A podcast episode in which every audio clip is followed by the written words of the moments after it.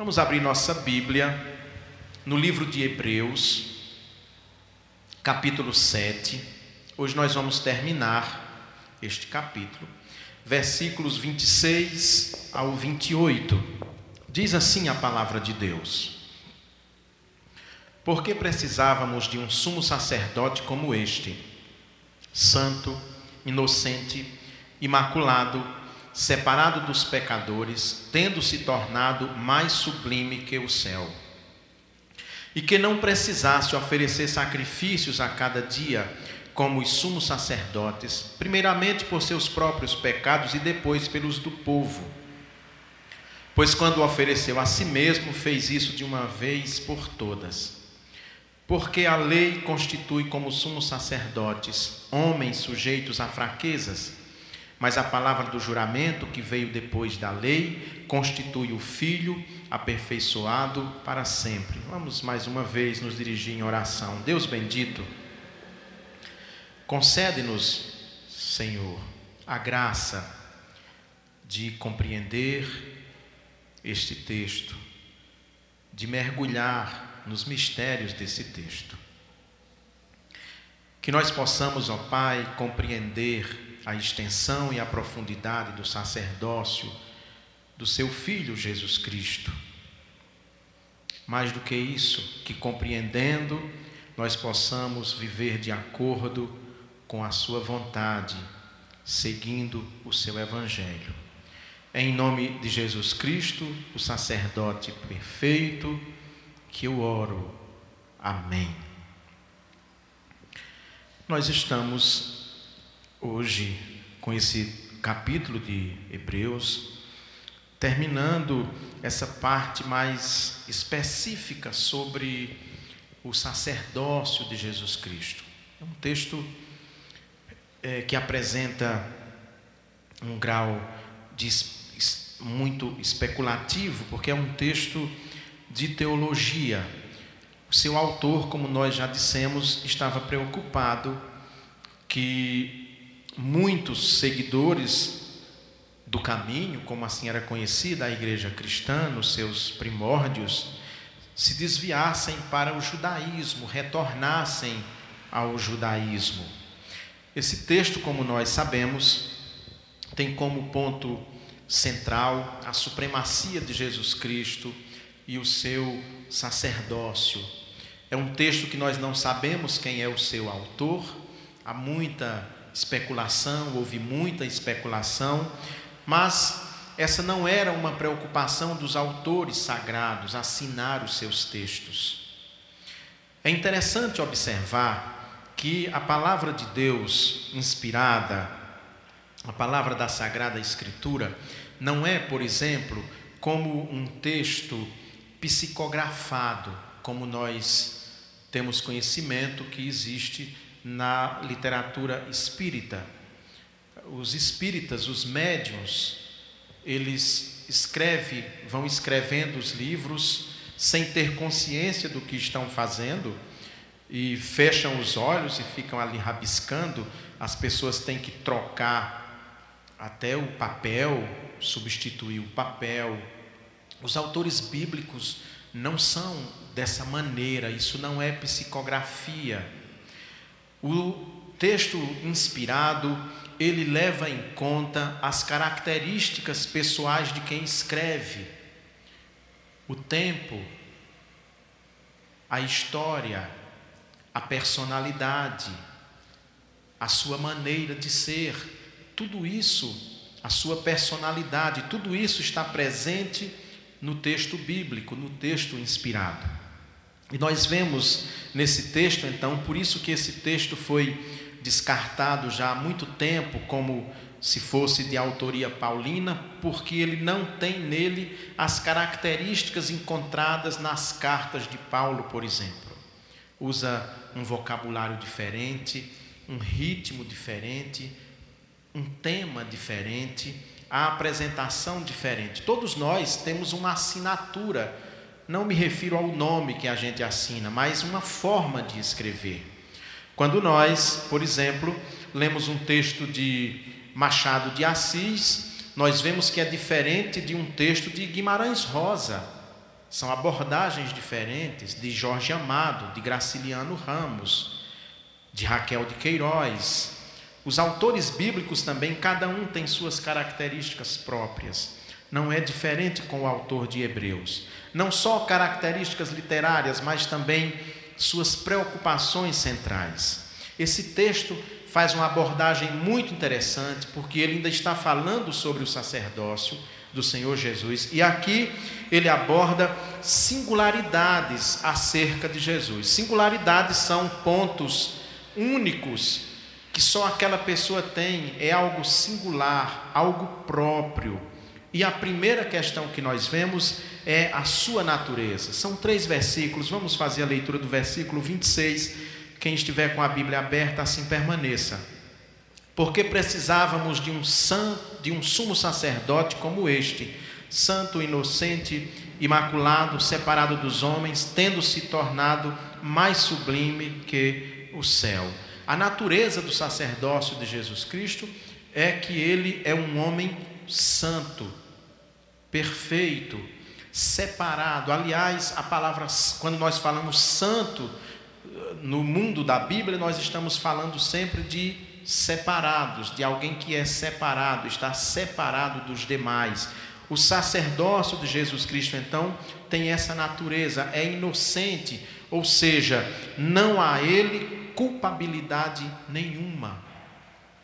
Nenhuma culpa, absolutamente nada.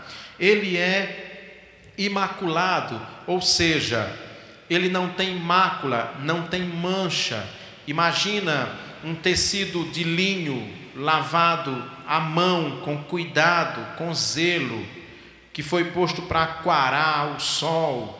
Depois disso, você olha aquele pano de linho, ele está branquinho, branquinho, que a vista até fica turva quando a gente vê, sem mácula. Você olha e diz: esse pano não tem uma mácula, uma mancha, não há nada nele que mude nem a tonalidade de branco. Essa é a natureza do sacerdócio do Senhor Jesus Cristo. O Senhor Jesus Cristo enfrentou todas as intempéries, todas as dificuldades que nós, seres humanos, passamos. Logo no início do seu ministério, nós o vemos no deserto, jejuando, sujeito à fome.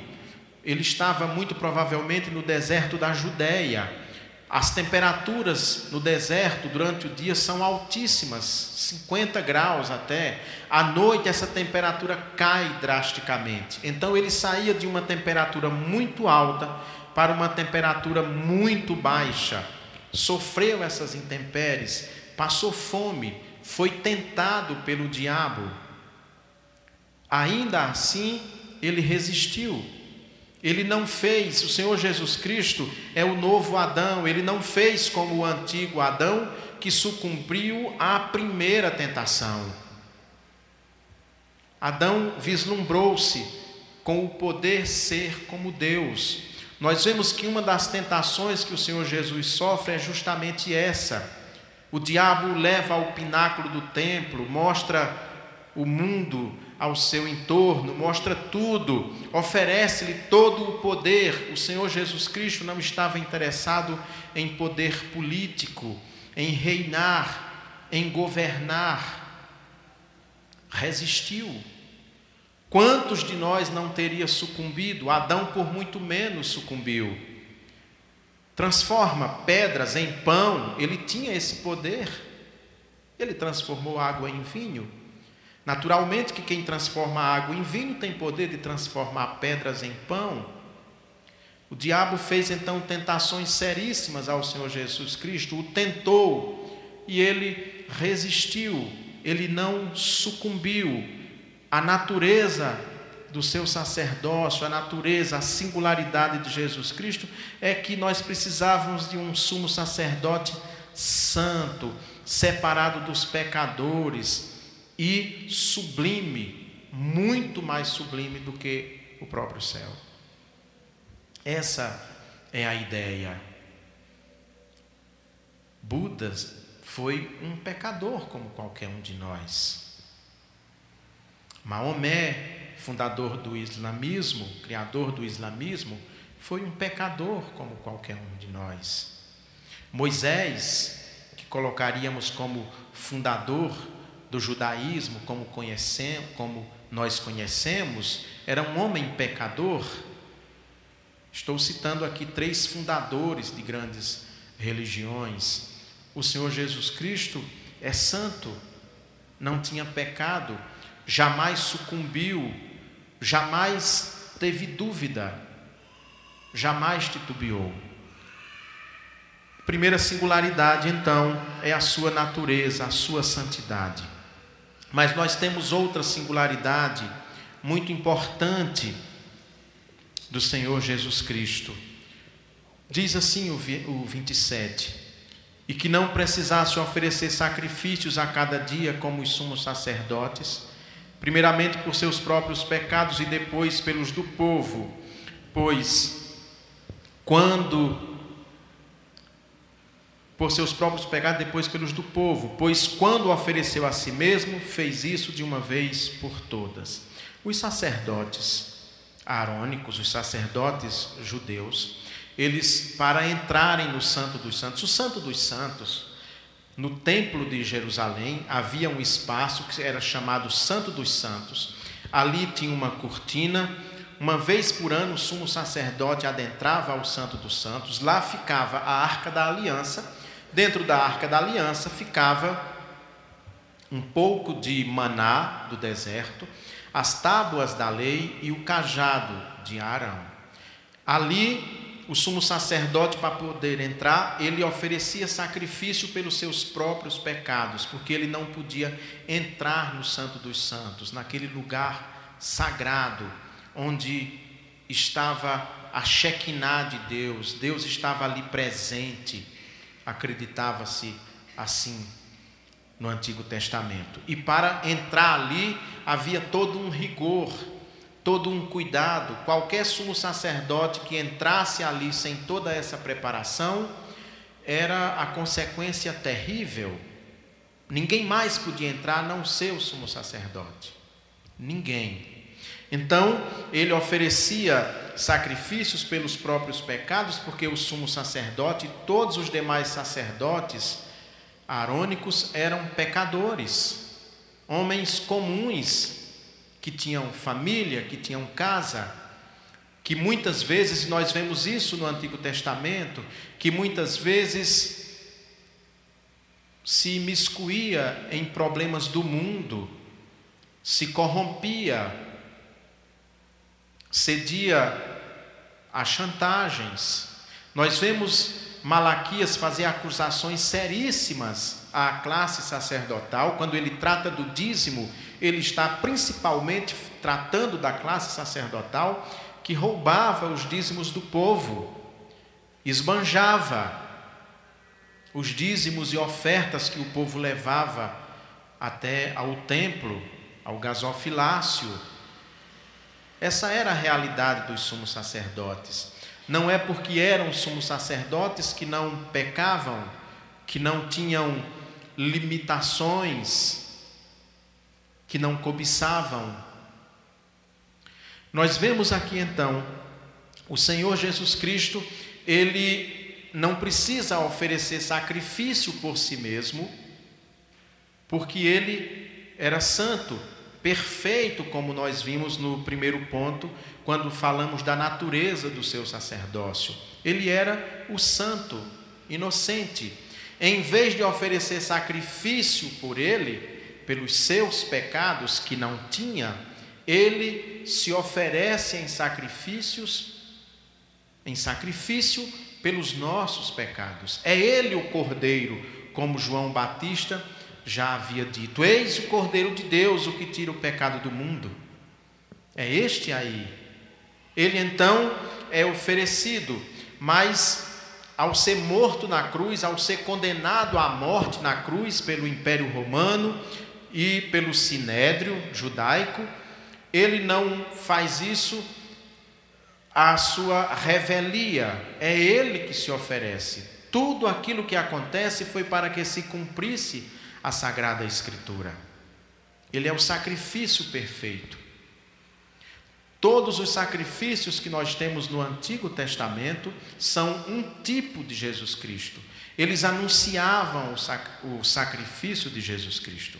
Isso é muito importante para nós entendermos uma coisa: a salvação não é fruto de um esforço nosso, de nenhum sacrifício nosso. Nós não precisamos fazer romarias, não precisamos sair a pé até vazante, ir até qualquer outro lugar onde haja um santuário. Nós não precisamos de sacrifícios, porque o Senhor Jesus Cristo fez o sacrifício definitivo, perfeito, sem defeito. Ele era um cordeiro sem defeito nenhum. A salvação, então, é fruto da graça de Deus. Ela é fruto da graça de Deus. Ele gratuitamente nos dá a salvação, porque tudo foi pago, como nós cantamos naquele canto alto preço. Mas foi pago um alto preço. Esse alto preço quem pagou foi o Senhor Jesus Cristo com o seu sacrifício, tomando sobre si todos os nossos pecados. Em nosso culto, na nossa liturgia, sempre há um momento que nós confessamos os nossos pecados.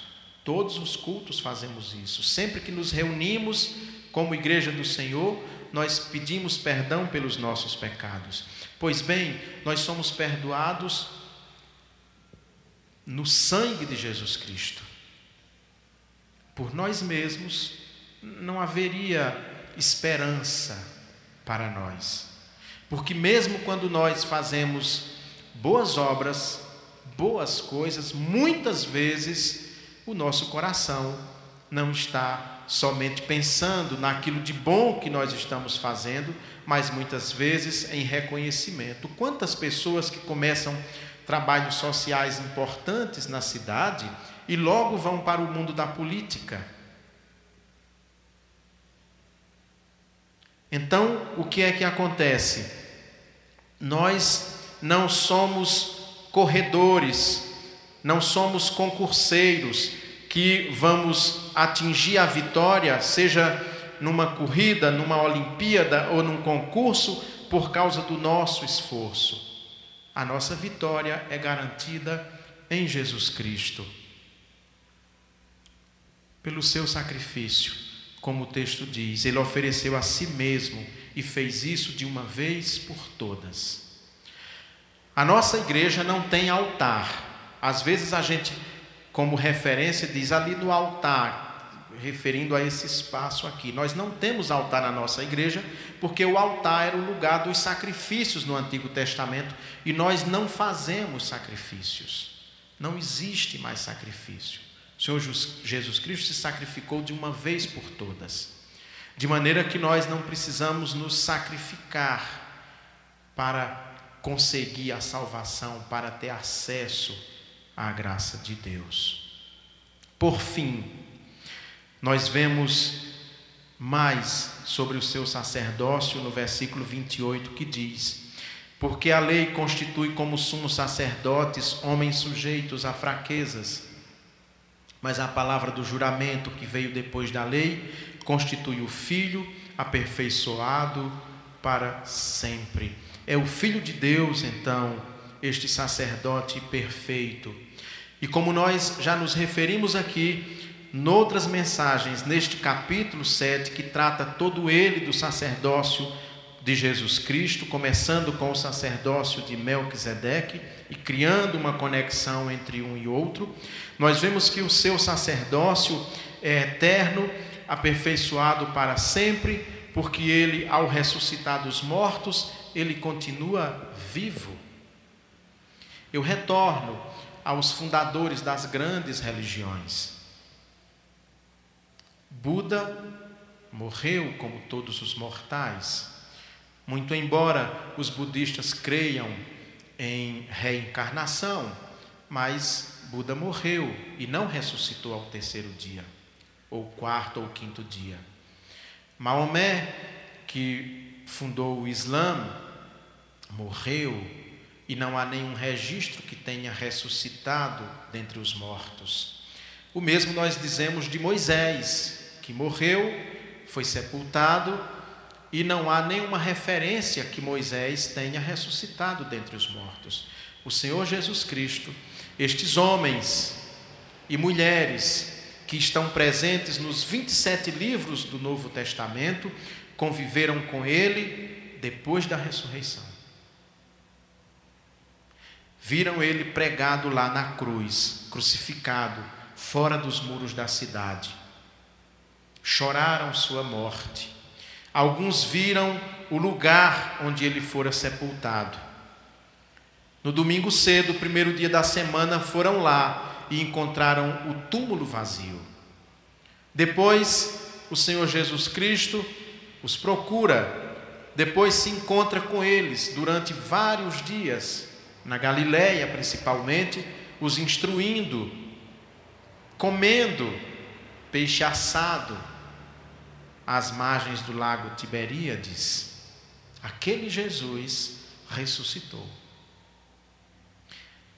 A ressurreição do Senhor Jesus Cristo é a maior revolução que pode ter acontecido na história. Não há registro de ressurreição desta natureza.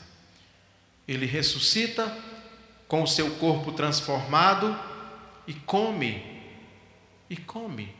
E a Tomé, que havia duvidado, ele diz: Toca, veja que as marcas, ainda há marcas de prego do meu, nas minhas mãos, do meu lado, confere, veja. Veja, e Tomé o contempla, meu Senhor e meu Deus. Vê ali o próprio Deus, a imagem perfeita de Deus. Isso é algo muito importante. Por que isso é muito importante? Porque ele está vivo no trono de Deus, intercedendo por nós. Nós temos o melhor advogado que nós poderíamos ter num tribunal. Um advogado que não se corrompe, um advogado que foi capaz de dar a própria vida pelo seu cliente, para usarmos a linguagem jurídica, por aquele réu que ele defende. Isso deve então trazer à nossa alma conforto. E mais do que isso, o Senhor Jesus Cristo diz que todo aquele que crê nele e que professa a fé já é salvo não será. Já está salvo, já foi salvo. E uma vez salvo, salvo para sempre. Não perdemos a salvação. Porque ela é fruto da graça de Deus, ela não é fruto do meu esforço. Ela não é fruto do meu esforço. Logo eu não perco. Eu não tenho como perder porque não é uma conquista minha. E o Senhor Jesus Cristo diz que nenhum daqueles que o Pai lhe deu ficará perdido. Nenhum daqueles por quem ele morreu na cruz será perdido. Todos aqueles por quem o Senhor Jesus morreu na cruz estão salvos. E nós devemos então, com humildade, dar graças a Deus por isso. Dá glórias a Deus por isso. Essa é uma singularidade do Senhor Jesus Cristo que nós precisamos nos lembrar sempre, para que não nos angustiemos, não soframos, não fiquemos tristes muitas vezes diante de nossos próprios pecados. Por maior que seja o nosso pecado, o sacrifício de Jesus na cruz é maior. E aquele que a Ele se achega com humildade, pedindo perdão, tem o seu perdão. Amém. Fiquemos de pé. Deus Santo, que estas palavras, Senhor, do livro de Hebreus, permaneçam em nossos corações que não nos esqueçamos que só o Senhor é santo, perfeito e imaculado, ninguém mais. Que só o Senhor oferecendo-se na cruz, fez um sacrifício perfeito e definitivo por todos nós. Por fim, que o Senhor, uma vez ressurreto, continua reinando em defesa do seu povo, daqueles por quem o Senhor mesmo morreu entregando-se na cruz. Que assim, ó Pai, nós nos sintamos confortáveis e seguro, ainda que miseráveis pecadores. Em nome de Jesus. Amém. A graça e a paz do Senhor Jesus Cristo, o amor de Deus, a comunhão e as consolações do Espírito Santo estejam sobre todos vocês. Desçam sobre todos vocês a bênção do Deus Pai, Filho e Espírito Santo e permaneça para sempre. Amém.